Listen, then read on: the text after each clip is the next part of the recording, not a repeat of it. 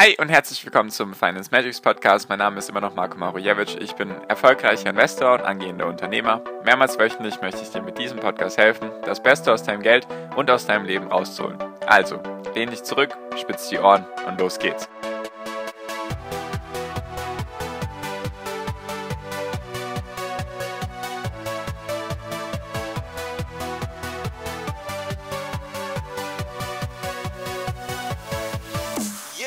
Hi und herzlich willkommen zum Finance Magics Podcast. Wir sind heute bei Folge 244 und heute möchte ich mit dir über die anstehenden US-Wahlen reden, warum die Wahlen ein Chaos werden könnten und auch warum das langfristig vollkommen egal ist, was da rauskommt. Oder fast vollkommen egal ist. Genau, also die US-Wahlen. Die werden am 3. November diesen Jahres stattfinden, also 3.11.2020. Und da könnte es sein, dass ein Chaos entstehen wird wegen den wegen Donald Trump und, der, und dem Ausgang der Wahl, sage ich mal. Und darauf möchte ich zuerst eingehen, was eben passieren könnte, was da die Alternativen sind, die Optionen meine ich und natürlich dann auch, was das langfristig für uns bedeuten könnte. Genau, also USA muss ich glaube ich jetzt nicht nochmal erwähnen, dass die sehr, sehr wichtig sind für die Börsen, für die Weltwirtschaft, einfach weil sie die größte Volkswirtschaft der Welt sind.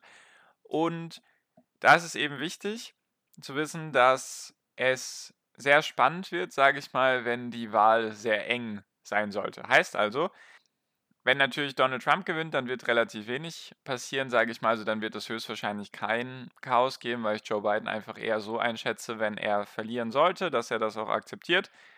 Nur wenn Donald Trump knapp verlieren sollte, dazu kommen wir gleich, nur wenn er haushoch verlieren sollte, denke ich, dass er seinen Hut nehmen wird und sagen wird, okay, macht keinen Sinn. Also da geht es ja die ganze Zeit darum, man braucht ja 270 von diesen Stimmen, von diesen Wahlmännern in den USA. Das ist ja vom System her anders als sonst wo auf der Welt. Da geht es ja nicht darum, wie viele Stimmen hat man insgesamt, sondern wer hat die Mehrheit in den einzelnen Staaten. Und wenn du die Mehrheit in den Staaten hast, dann kriegst du eben pro Staat eine gewisse Anzahl an Wählmännern.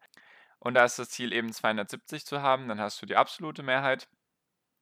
Genau, und würde Donald Trump jetzt zum Beispiel 160, 170 haben und Joe Biden hätte dann im Gegenzug 300, wie viel? 330, 320, 40, habe es gerade nicht ausgerechnet im Kopf.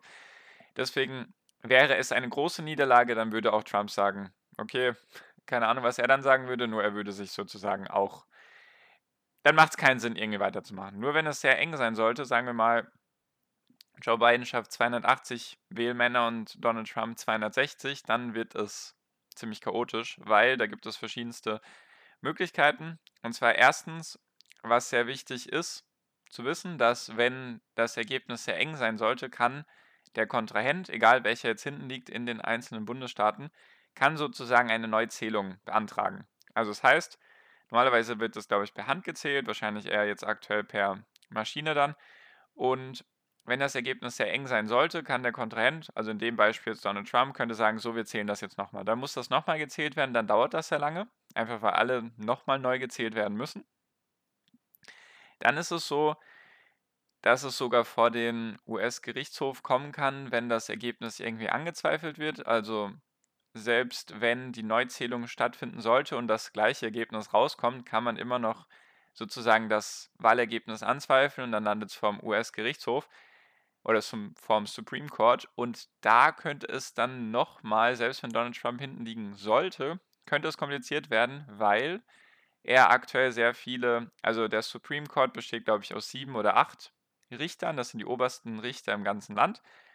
Und die werden auf Lebenszeit ernannt. Und Donald Trump hat in den letzten oder in seiner Amtszeit hat er, glaube ich, zwei oder drei neue Richter ernennen können, weil Obama da Mist gebaut hat, sage ich mal. Und er hat natürlich republikanische oder konservative Richter ernannt. Deswegen könnte es sein, selbst wenn Joe Biden gewinnen sollte und die Nachzählung auch nochmal stimmt, dass der Supreme Court das dann kippen könnte, einfach weil sie vielleicht eher auf der Seite von den Republikanern stehen, einfach weil sie eher konservativ sind.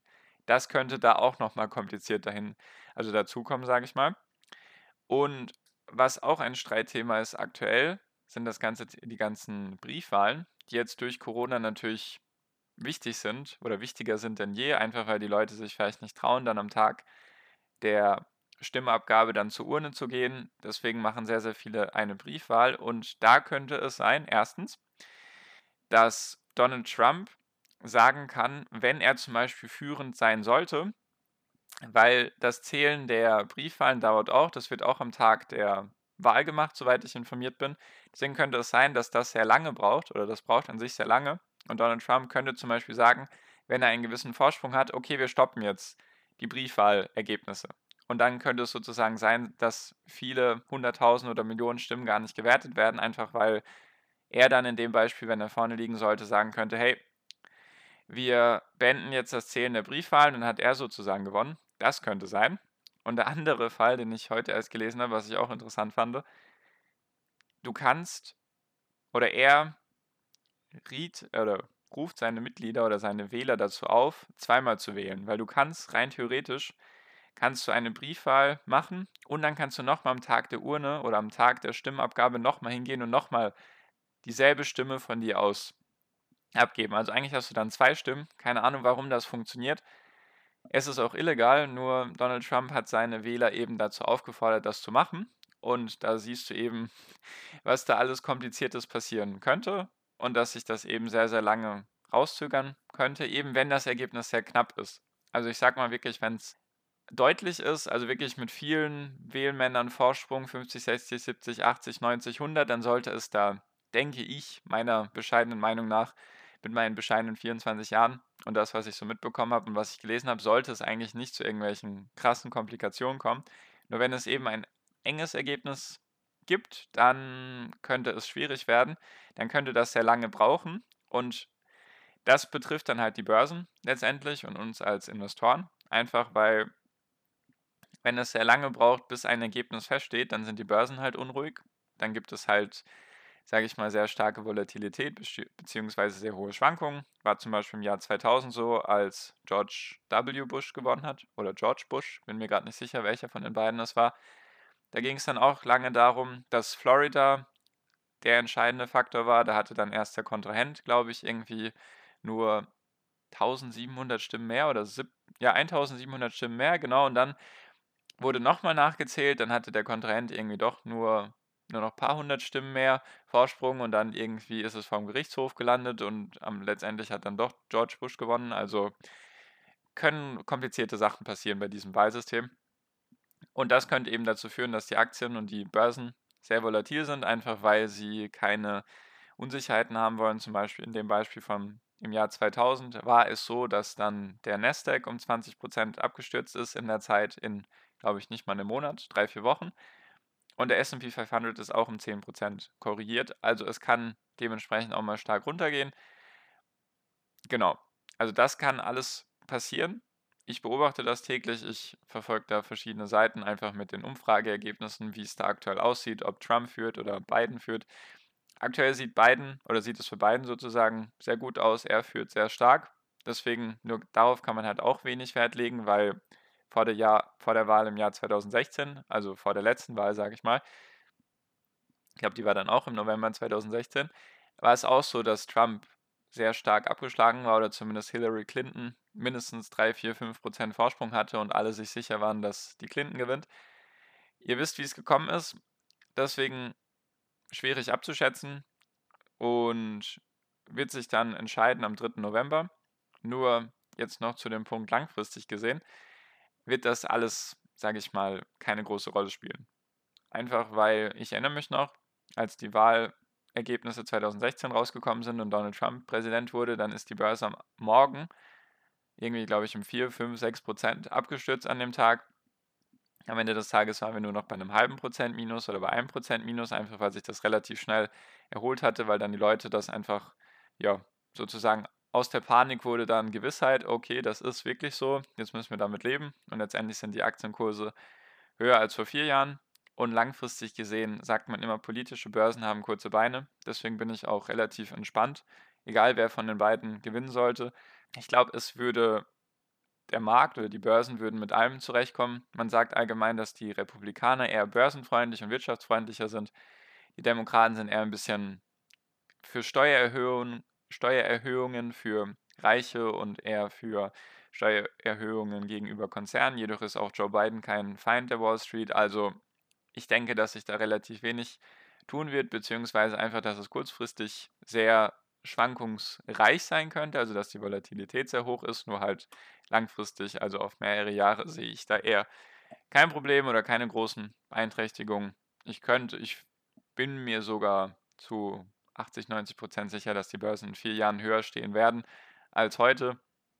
Egal welcher Präsident da passiert. Den einzigen großen Faktor, den ich eher sehe, ist Corona, dass das eher wichtiger ist im Verhältnis zu der US-Wahl oder auch zum Brexit. Deswegen, das ist zumindest meine bescheidene Meinung.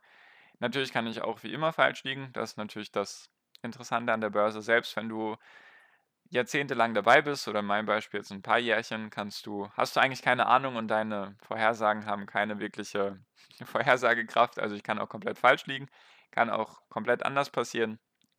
Nur zumindest das, was ich beobachte, spricht eben dafür, dass wenn es ein knappes Ergebnis sein sollte, dass die Märkte dann einfach unruhig werden, weil sie einfach Ungewissheit nicht haben können.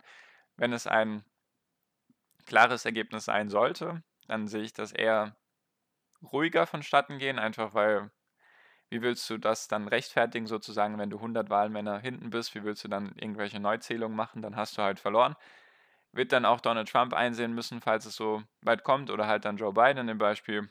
Deswegen, genau, und langfristig gesehen verändert das für mich relativ wenig an der Aussicht oder an meiner Investmentthese, deswegen werde ich eigentlich nichts machen. Genau, also weder vorher noch nachher irgendwas speziell jetzt, was mit der Wahl zu tun hat. Genau. Das, war, das wollte ich so mit dir teilen. Vielleicht bringt dir ja mein Gedankengang ein bisschen was. Kannst du auch gerne beobachten, einfach, falls da irgendwas passiert, auch von den Umfragen her, kannst du einfach mal im Internet nachschauen, gibt es verschiedenste Seiten dazu. Genau. Danke dir auf jeden Fall fürs Zuhören bisher. Du weißt ja, der erste Link in der Podcast-Beschreibung ist der Link zu meiner WhatsApp-Gruppe. Falls du noch nicht darin vertreten bist, würde es mich sehr freuen, wenn wir uns darin sehen. Und wenn nicht, dann wünsche ich dir wie immer noch am Ende einen wunder wunderschönen Tag, eine wunderschöne Restwoche. Genieß dein Leben und mach dein Ding. Bleib gesund und pass auf dich auf und viel finanziellen Erfolg dir. Dein Marco. Ciao, mach's gut.